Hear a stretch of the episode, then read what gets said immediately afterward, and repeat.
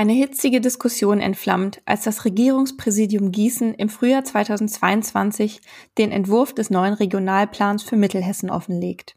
Gegenstand ist eine 32,2 Hektar große Grünfläche, welche zum Industriegebiet ausgebaut werden soll. Die betroffenen Dorfgemeinschaften fühlen sich übergangen und erheben Einwand. Es gründet sich sogar eine Bürgerinitiative. Welches Ausmaß dieser Konflikt annehmen wird, bleibt abzuwarten. Häufig eskalieren umweltbezogene Konflikte wie solche um die Nutzung von Land.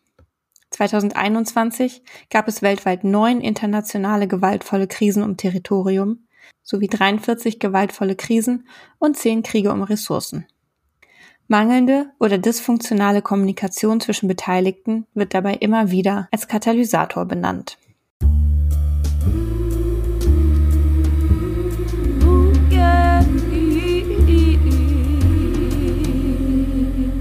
Hörst Geistreich, den gesellschaftsanalytischen Psychologie-Podcast. Ja, Marivi, das ist der Einstieg deiner Bachelorarbeit, über die wir heute sprechen wollen. Hallo, herzlich willkommen im Geistreich. Hallo. Schön mal wieder hier zu sein. Ja, ich freue mich auch sehr und ich freue mich vor allem heute mit dir über deine Expertise zu sprechen. Du hast nämlich die letzten Monate dich sehr intensiv mit einem Thema beschäftigt, deine Bachelorarbeit drüber geschrieben und diese tolle Ressource wollen wir natürlich heute nutzen und sie auch unseren HörerInnen zur Verfügung stellen. Ja, wie ihr eben schon in dem Text gehört habt, den ich vorgelesen habe, geht es in Marivis Bachelorarbeit um Umweltkonflikte. Und da frage ich jetzt erstmal dich, Marie, wie, kam es denn überhaupt dazu, dass du dich mit diesem Thema beschäftigt hast? Ich bin wie vielleicht auch schon mal so rübergekommen ist, wenn ihr Hörerinnen schon mehrere Folgen gehört habt, bin ich vor allem fokussiert auf das Thema Umweltpsychologie. Und ich bin auch selbst privat im Klimaaktivismus unterwegs, in der Klimabewegung seit mehreren Jahren. Das ist mir ein großes Anliegen und ich möchte auch beruflich in die Richtung gehen. Und dazu kommt dann, dass ich nächstes Jahr mit einer Mediationsausbildung anfange. Also ich werde Mediatorin für die, die das Wort nicht kennen, ist sozusagen Konfliktvermittlerin zwischen zwei Konfliktparteien. Und ja, ganz oft gibt es so das Thema Mediation im Bereich zwischen zwei Leuten, die sich zum Beispiel scheiden und einen Streit haben oder vor Gericht sind. Aber es gibt halt auch Konflikte, jetzt gerade im Zuge der Klimakrise, die sich um Ressourcen zum Beispiel drehen um den Ausbau von erneuerbaren Energien. Und das, werden, das sind Konflikte, die immer relevanter werden und immer öfters auftreten werden wo es sogar bis zu Kriegen kommen kann. Äh, wenn wir nur darüber nachdenken, das Wasser wird knapp, das Trinkwasser auf der Erde, da werden Kriege rumgeführt, heute schon. Und genau, das war einfach ein Thema, was ich so erstmal sehr spannend fand und dann natürlich eingrenzen musste irgendwie, weil in der Bachelorarbeit kann ich jetzt leider nicht das Thema Umweltkonflikt so generell anschauen. Aber bevor du jetzt noch mehr ins Detail gehst, kannst du vielleicht erstmal so ein paar Beispiele für Umweltkonflikte nennen? Also was können sich da die HörerInnen drunter vorstellen? Was ist eigentlich ein Umweltkonflikt? Ja, also definitorisch ähm, kann man da auf jeden Fall auch ausgehen, dass es meistens ein Konflikt ist zwischen zwei oder mehreren Gruppen. Also oftmals ist es ein Konflikt von Gruppen und nicht von einzelnen Personen, der um so Themen wie zum Beispiel Ressourcen geht, um Landnutzung, um mm, Umwelt halt. also ein Beispiel wäre, dass Wasser privatisiert wird äh, von großen Unternehmen, um daraus Trinkwasser halt abzufüllen und dass die Gemeinden vor Ort, wo die Quelle eigentlich läuft, auf einmal nicht mehr Zugriff zu dieser Wasserquelle haben. Das passiert zum Beispiel bei Vitel in Frankreich oder auch ja hier die Themen rund um die, den Ausbau der erneuerbaren Energien, also von Windenergien. Mhm. Diese, diese ganzen Streits und Konflikte rund darum, ob hier jetzt eine Windkraftanlage gebaut wird. Mhm. Und das ist ja erstmal ein super spannendes Thema, aber jetzt stellt sich mir so ein bisschen die Frage, warum ist das eigentlich psychologisch relevant? Also wir sind ja ganz oft, gerade beim Klimathema, faktenorientiert und denken uns, uff, wir haben doch die Fakten auf dem Tisch. 97 Prozent der Wissenschaft ist sich einig, der Klimawandel ist menschengemacht. Warum machen denn Menschen nichts oder Unternehmen nichts? So, eigentlich müssten wir doch alle so. Aber so läuft halt die menschliche Psyche nicht. Also wenn ich mir da mal vorstelle, dieses ganz grundlegende Beispiel, dass wir im ersten Semester Sozialpsychologie lernen, das Thema Reaktanz, was eine Art Trotzreaktion bezeichnet, wenn wir uns irgendwie angegriffen fühlen von etwas, weil zum Beispiel jemand unsere Gewohnheit in Frage stellt, äh, Schokolade zu essen, dass ich mit Trotzreaktion reagiere. Oder heute meine Mutter im Telefonat, als ich meinte, ich fahre nach München einer Freundin helfen, die gesagt hat, Marie, wie du hast Pause verdient, bleib doch mal zu Hause. Und ich nur so, du hast mir gar nichts zu sagen. Mhm. So, das ist so eine Reaktanz-Trotzreaktion. Und deshalb gibt es ganz oft auch bei der Klimakrise. Also die Klimakrise und generell Konflikte wir sind keine Menschen, die nur rational entscheiden. Wir sind Menschen, die aus Emotionen heraus auch entscheiden und Konflikte führen und in Interaktion gehen. Und deswegen ist die Psychologie überall relevant. So auch bei Umweltkonflikten. Und gerade da besonders, weil wirklich teilweise die Identität, die Lebensrealität, der Alltag von Menschen bedroht ist. Okay. Und das heißt, welchen psychologischen Faktor hast du dir denn angeschaut der bei Umweltkonflikten eine Rolle spielt. Umweltkonflikte sind oftmals zwischen zwei Gruppen in so einer Art Machtasymmetrie. Also die eine Gruppe hat mehr Macht als die andere. Und ich habe mir die Gruppe angeschaut, die weniger Macht hat, weil oftmals wird gar nicht unterschieden zwischen den Gruppen. Da wird einfach gesagt, das ist ein Konflikt, zwei Gruppen, was kommt da jetzt bei raus? Und ich habe mir vor allem die Seite der Gruppe angeguckt, die weniger Macht hat. Mhm. Darf ich einmal kurz reingrätschen, bevor du weitersprichst? Ähm, was wären zum Beispiel Gruppen mit unterschiedlichen Machtstellungen oder mit unterschiedlichem Status in Umweltkonflikten? Also ich habe jetzt als Beispiel genommen, ich, ich habe mir, dazu muss man, ich weiß nicht, ob wir da noch so genau drauf eingehen werden, aber ich habe ein, ein Experiment, eine Online-Studie gemacht und dazu habe ich ein Fallbeispiel, so eine genannte Vignette erarbeitet. Und die hat sich so ein bisschen angelehnt an den Konflikt, den du vorhin in der, aus der Einleitung meiner Bachelorarbeit raus vorgelesen hat. Nämlich darum, dass es Dorfbewohnerinnen gibt und da wird ein Regionalplan von der Lokalregierung vorgestellt, die jetzt auf einmal vorhat, eine Grünfläche zu bebauen. Und daran habe ich mich so ein bisschen angelehnt und dann ging es darum, dass jetzt Stadtverordnete einer fiktiven Partei äh, auf einmal in einem Dorf, in einer Dorfversammlung sagen, jo, ähm, diese Grünfläche, die wir hier haben, die bisher als Naherholungsgebiet genutzt wird, wo Menschen spazieren gehen, grillen, in der Sonne liegen, wie auch immer, die werden wir jetzt bebauen oder die haben wir vor zu bebauen, weil wir brauchen Gewerbefläche, wir brauchen neue, wir brauchen neue Arbeitsplätze,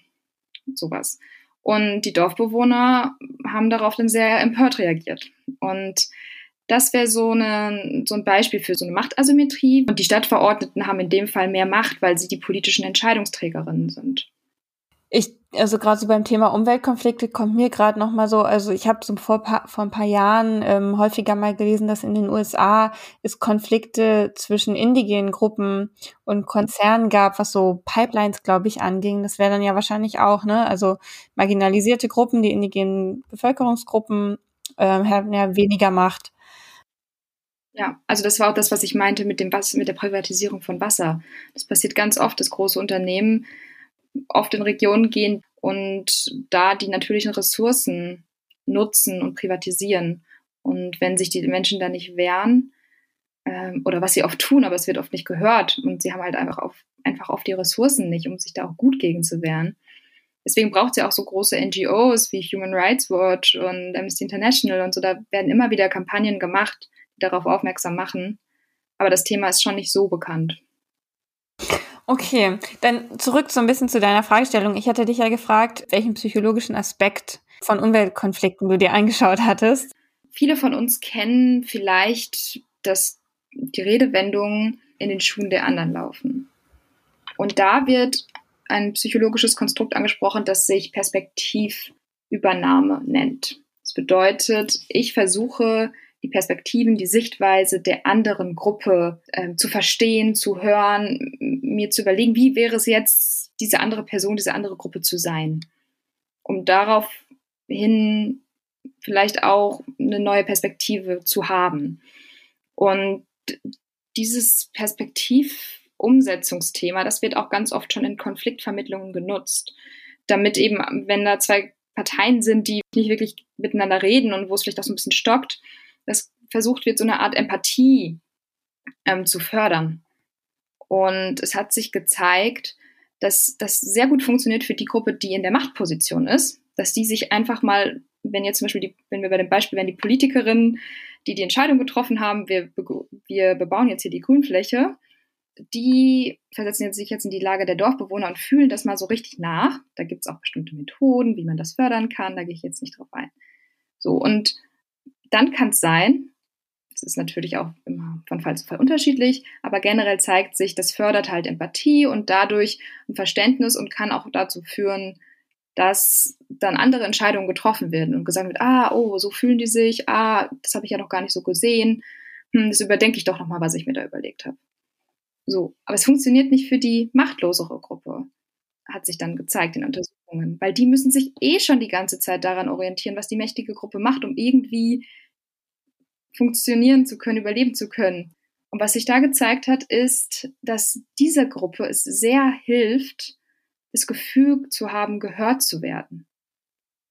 Also wenn dann die andere mächtige Gruppe die Perspektive übernimmt und einfach mal zuhört und da die, die machtlose Gruppe in dem Fall wirklich das Gefühl bekommt, boah, die hören mir wirklich zu, dass das eher Auswirkungen hat, positive Auswirkungen auf zum Beispiel Einstellungen. Und dann, das ist genau dieses Konstrukt, nennt man das halt in der Psychologie, die Variable, das Gefühl gehört zu werden, ähm, die ich mir dann genauer angeguckt habe. Und ähm, Auswirkungen wo gena worauf genau? Also auf dann die Einstellung gegenüber den Mächtigen, habe ich das richtig verstanden?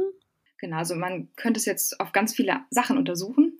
Ich habe halt nur eine Bachelorarbeit geschrieben, sage ich mal, und äh, muss das irgendwie eingrenzen. Und mir ging es dann so ein bisschen darum, wenn wir jetzt wieder auf das Thema Mediation zu sprechen kommen, was wäre denn wichtig zu wissen in einer Konfliktvermittlung? Perspektivübernahme ist hilfreich für mächtige Gruppen. Wirkt sich denn das Gefühl, gehört zu, zu werden, auch darauf aus, dass die machtlose Gruppe positivere Einstellungen gegenüber der mächtigen Gruppe? Ich habe ja deine Bachelorarbeit gelesen und habe immer wieder den Begriff prozedurale Fairness gelesen. Das ist irgendwie auch so ein Wort, da kann ich mir so ungefähr was drunter vorstellen, aber auch nicht so ganz genau. Und deswegen würde ich dich nochmal so fragen, ja, was ist das und warum ist das eigentlich wichtig für deine Untersuchung gewesen? Also Intergruppenkonflikte sind ziemlich komplex.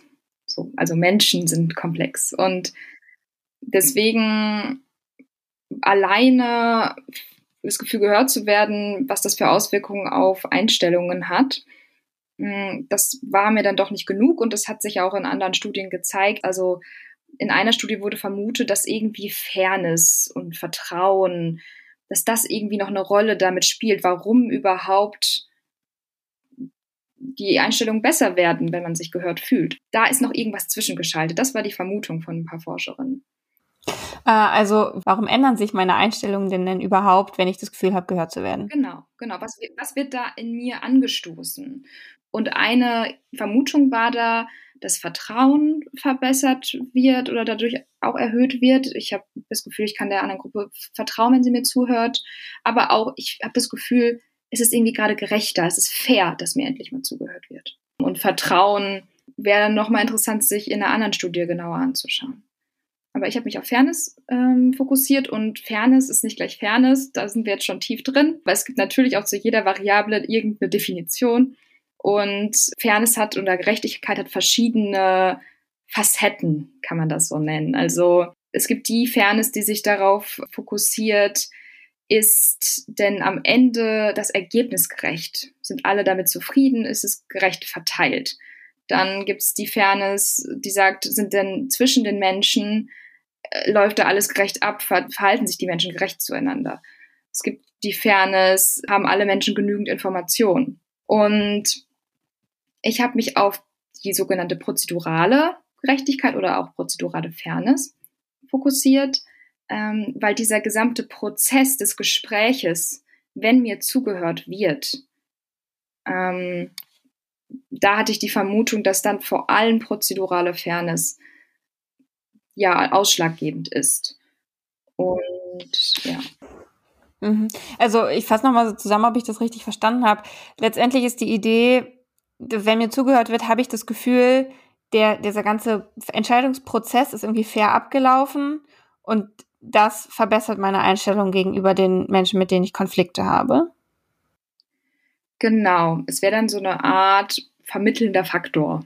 Ja, ich finde es ganz spannend. Also so prozedurale Fairness, das ist mir, als ich deine Bachelorarbeit gelesen habe, wieder ins Auge gesprungen, weil ich den Begriff vor, ist auch schon drei Jahre her, glaube ich, auf einer Konferenz, also eine Umweltpsychologie-Kongress, ähm, schon mal gehört habe und es mir irgendwie direkt einleuchtete, ja, okay, klar, äh, habe ich, bin ich dann mit Entscheidungen auch wenn sie vielleicht nicht hundertprozentig so ausfallen, wie ich sie mir vorgestellt habe, bin ich irgendwie okay damit, wenn ich das Gefühl habe, der Entscheidungsprozess lief fair ab und alle wurden gehört. Das ist was, was noch dazu kommt, dieses etwas sagen zu können. Das ist nochmal ein bisschen ein anderes Konstrukt. Es wird Voice genannt. Und das, da hat, haben sich ganz viele Zusammenhänge gefunden. Das ist das Gefühl, ich kann was sagen. Wenn ich selbst am Ende noch nicht zufrieden bin damit, wie es jetzt läuft, wenn nicht alle gesagt haben, oh, deine Meinung, hast du jetzt gerade gesagt, ich habe sie gehört, ich lasse alle Bedenken fallen und bin deiner Meinung so. Das muss dann gar nicht sein, sondern ich habe einfach das Gefühl, boah, ich konnte was sagen.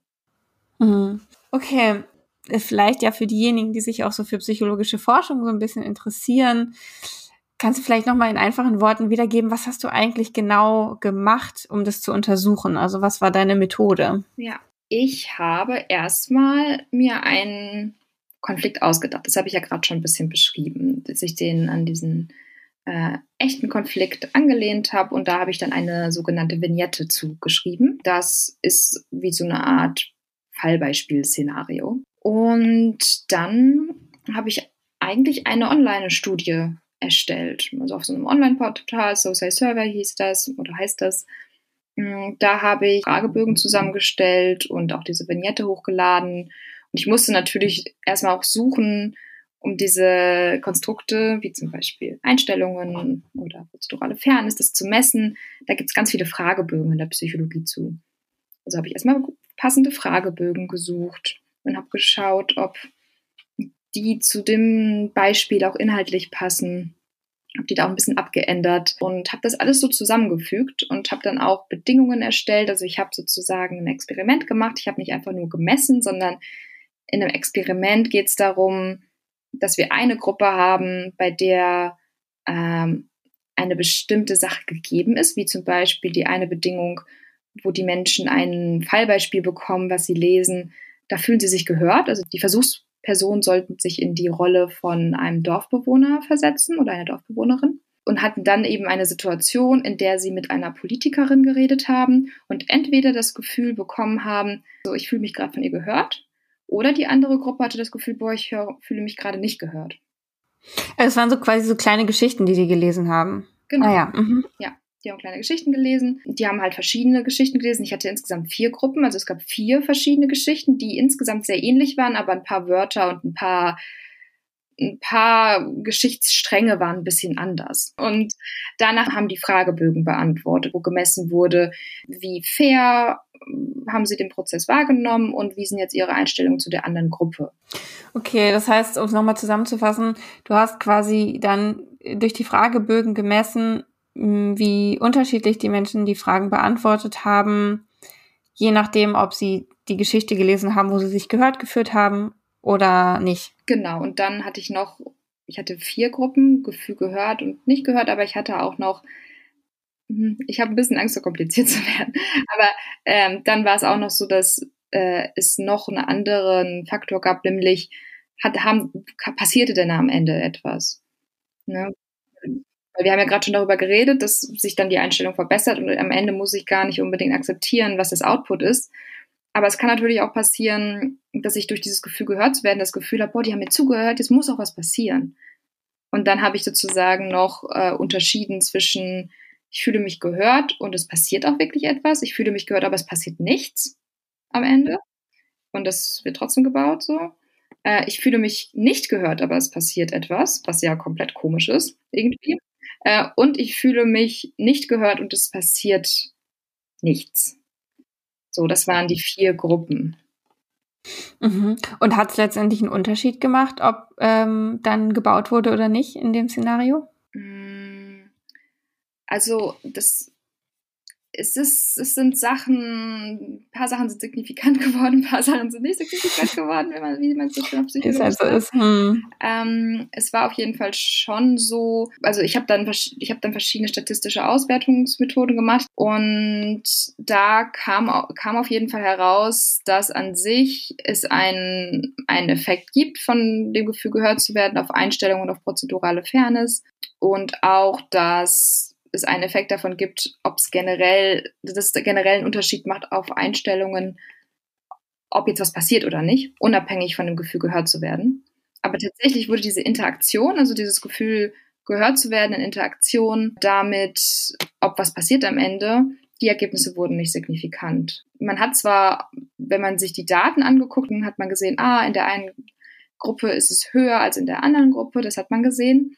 Aber in der Psychologie nutzen wir statistische Methoden, um einfach auf, wir nennen das Populationsebene, also auf einer, von einer sehr, sehr großen Gruppe, einer Population, wenn wir da schauen, sind die Effekte, die wir jetzt einfach nur so hier sehen, von dieser kleinen Stichprobe, ich hatte, glaube ich, um die 100, äh, 150 Teilnehmenden, mm, wenn wir das hochrechnen auf Tausende und Tausende Menschen theoretisch, ist dieser Effekt dann immer noch da. Und genau, das nennt man dann, wenn es signifikant wird oder nicht signifikant, sehr verkürzt. Und da ist bei mir auf jeden Fall die Interaktion nicht signifikant geworden. Aber kann es nicht auch sein, dass Menschen erst recht frustriert sind, wenn sie ihre Meinung zwar sagen durften, aber die letztendlich gar nicht beachtet wird? Also ist dieses Gehörtwerden vielleicht auch nur Augenwischerei? Ja, genau. Also genau das habe ich halt auch gesehen und deswegen habe ich Deswegen habe ich noch was rein, anderes reingenommen. Habe, zwar habe ich geschaut, wenn jetzt am wirklich am Ende dann die, die mächtige Gruppe, die, die PolitikerInnen, äh, ich habe sie DFU-Politikerin genannt, das war eine fiktive Demokratie für uns. und auf jeden Fall äh, diese DFU-Politikerinnen, die haben dann je nach Gruppe, je nach Bedingungen, in der sich die Versuchspersonen befunden haben, haben sie entweder am Ende dann wirklich nach dem Gespräch trotzdem das Gebiet bebauen lassen hast oder nicht. Also es kam tatsächlich so eine, zu einer Handlung und dann habe ich untersucht, ob das noch einen Effekt hat. Da hat sich gezeigt, es hat keinen Effekt, aber ich hatte tatsächlich vermutet, dass es, genau, es könnte passieren, dass es zu so einem Frustrationseffekt kommt. Ne? Ich fühle mich gehört und dann passiert aber nichts. Das hat sich in der Forschung tatsächlich auch schon gezeigt, dass es gerade beispielsweise Menschen, die von Rassismus betroffen sind, sagen wir mal in so einem Umweltkonflikt von Native Americans und irgendeinem Unternehmen aus Europa, dass die Native Americans dann ja strukturell von Rassismus zum Beispiel betroffen sind, dass die sich dann gehört fühlen und jetzt erstmal beruhigt sind und aufhören mit ihren Demonstrationen, ihren Besetzungen. Aber das Unternehmen nutzt es eigentlich nur auf und tut einfach nur so, als würde sie zuhören, aber wird auf keinen Fall was ändern. Das ist schon deren Plan könnte ja auch passieren. Und deswegen habe ich mir halt angeschaut, ob, ob das die, an, die machtlose Gruppe sozusagen, ob die das merken und ob da dann so ein Frustrationseffekt passiert, was ja sinnvoll wäre als Selbstschutz, ne? dass man sagt, hä, die verarschen mich hier gerade. Aber das, da kam tatsächlich raus, dass es nicht signifikant wurde. Aber ich weiß auch nicht, ob es einfach auch daran lag, dass meine Studie jetzt nicht besonders gut konzipiert war. Oder ob man sich das über einen längeren Zeitraum anschauen muss, ne? weil ich könnte mir auch vorstellen, so Umweltkonflikte in meinem kleinen, in meiner kleinen Geschichte war das jetzt ein relativ kurzer Konflikt, aber es gibt ja auch Konflikte, die sich über Jahre und Jahrzehnte strecken. Mhm. Gut, also letztendlich, ähm, wie gesagt, das ist jetzt eine kleine Studie bei dir gewesen und auch online und so, aber irgendwie finde ich es ja trotzdem irgendwie frustrierend. Also was, wenn es denn jetzt wirklich so wäre, dass egal ist, ob die die Wünsche, die Umwelt zu schützen von der Bevölkerung umgesetzt wird, solange sie das Gefühl haben, ach ja, mir hat ja jemand zugehört, sind sie zufrieden. Also das kann ja dann auch irgendwie total die Manipulationsmethode werden, oder? Ja, total. Kann mir vorstellen, genau da würde mich halt auch interessieren, eigentlich mal für eine zukünftige Studie, wenn man sich das über einen längeren Zeitraum anguckt, ob das Menschen vielleicht dann auch wirklich erstmal später checken es gibt ja verschiedenste Umweltkonflikte, aber es wäre super wichtig, dass dieses Wissen einfach besteht, ne? Also, dass da ja eine Bereitschaft für Gespräche und Vertrauen, aber dass auch schon nicht direkt alles geglaubt wird und Vertrauen gegeben wird. Also ich bin immer eigentlich pro Vertrauen und so, aber ich glaube, gerade wenn es um unternehmerische Interessen und sehr, sehr viel Geld geht, selbst wenn ich da vor einer Person aus diesem Unternehmen sitze und die Person mir zuhört und das versteht, hat die Person ja immer noch nicht das Sagen bei allem. Ich glaube, das dürfen wir nicht vergessen bei solchen komplexen Geschichten und bei so vielen Interessen, dass die eine Person, mit der ich da rede, jetzt nicht direkt alle meine Wünsche erfüllen wird. Im Zweifelsfall einen Chef hat, der dann oder eine Chefin, die dann sagt, nee, sorry, das ist aber für uns lukrativer, das zu machen. Hm. Ja, und ich hatte auch so ein bisschen den Gedanken, hm, du hast ja untersucht, ne, verändern sich die Einstellungen gegenüber der mächtigeren Gruppe, wenn das Gefühl da ist, ich werde gehört, um jetzt mal auf so eine moralische Ebene zu gehen. Ne? Also wollen wir denn überhaupt, dass sich die Einstellungen gegenüber der mächtigeren Gruppe ändern? Weil werden damit nicht vielleicht auch Leute mundtot gemacht? Kann das nicht vielleicht auch irgendwie so Energie rausziehen aus so einer Bewegung, aus einer aktivistischen Bewegung, die die Umwelt schützen will? Ja und nein, würde ich sagen. Also ich sehe Wut, vielleicht sogar auch Hass, sind Gefühle, die sehr viel Kraft haben und auch sehr viel Veränderungskraft und die Druck aufbauen können. Und trotzdem glaube ich, dass das nicht das Alleinige ist, was notwendig ist. Und ich glaube schon, wenn man ab einem gewissen Punkt ist, wo gar keine Gespräche mehr möglich sind, dass dann schon, also wenn, das ist jetzt das schlechte Beispiel, von dem wir ausgehen, dass die, das Unternehmen manipulieren wird. Und da müssen Menschen vor und Gruppen vor geschützt werden, auf jeden Fall.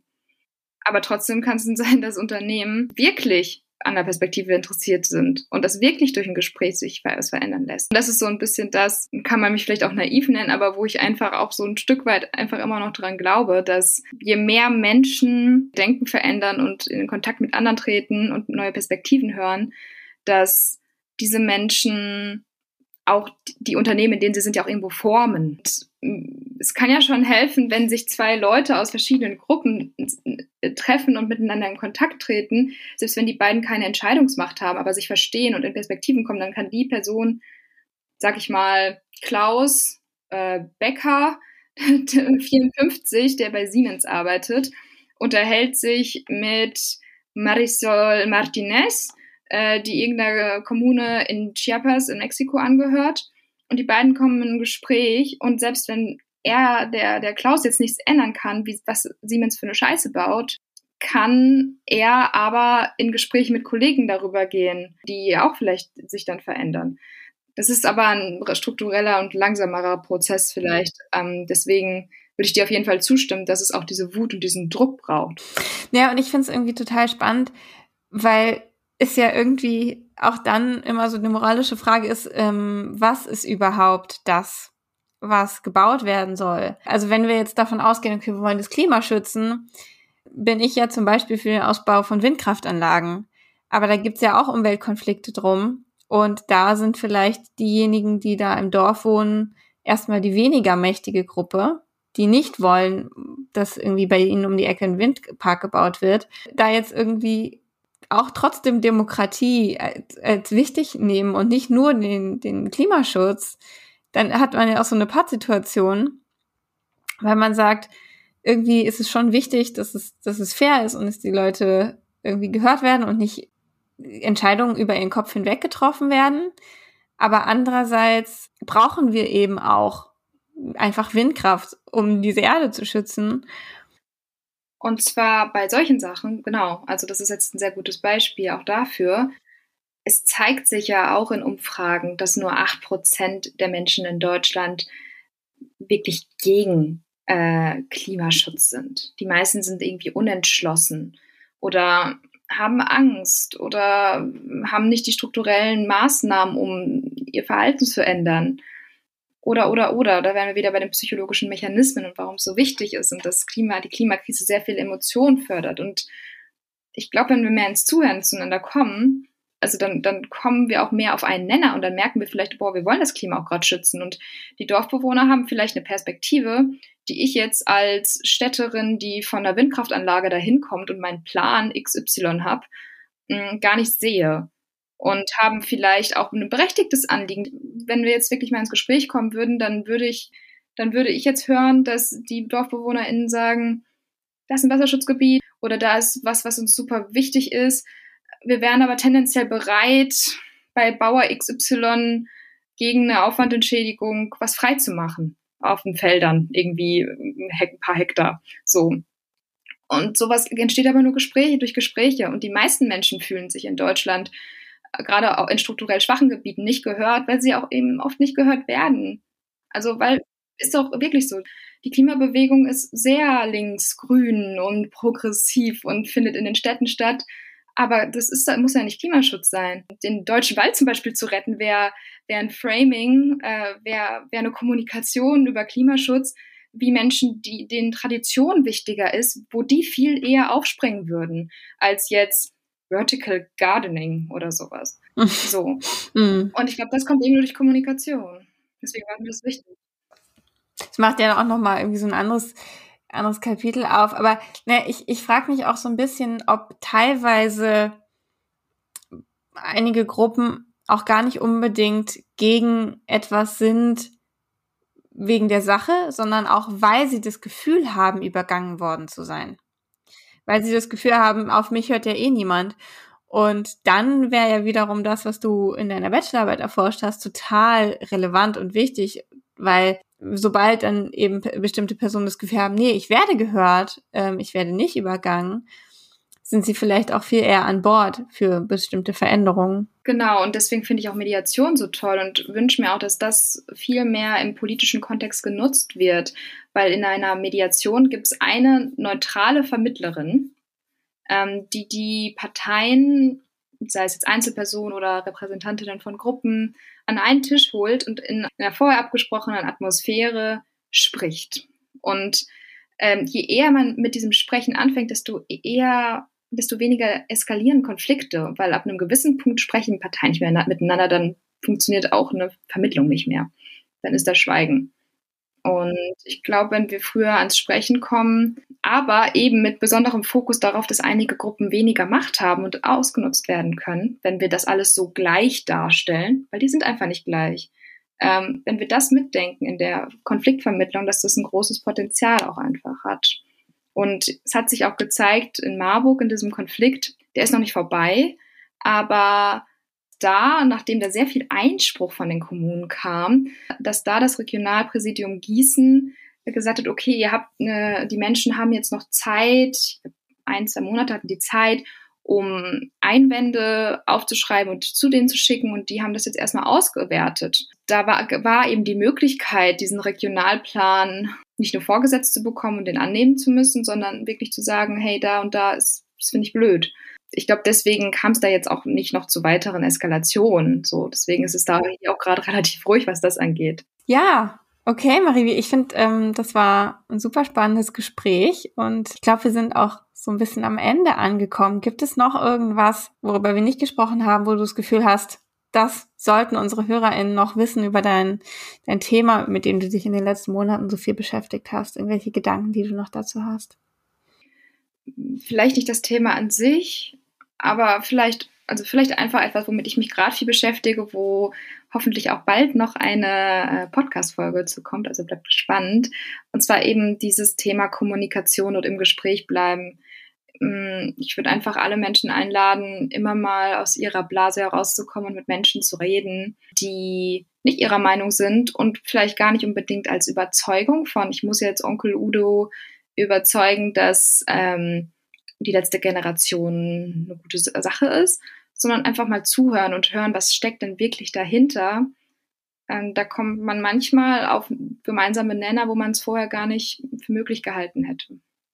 Ja, okay, also auch da wieder anderen Leuten zuhören und anderen Leuten das Gefühl geben, gehört zu werden.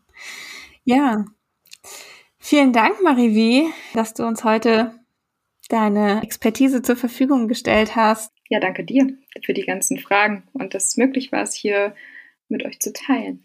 Schön, dass es nicht nur in der Bibliothek irgendwo versauert. Ja, ansonsten teilt gern diese Folgen mit Freundinnen, Freunden, liked uns auf Insta, teilt einen Post. Wenn ihr Weihnachtsgeld irgendwie überhaupt, dann könnt ihr es auch bei Steady oder PayPal ähm, vielleicht ein bisschen an uns geben.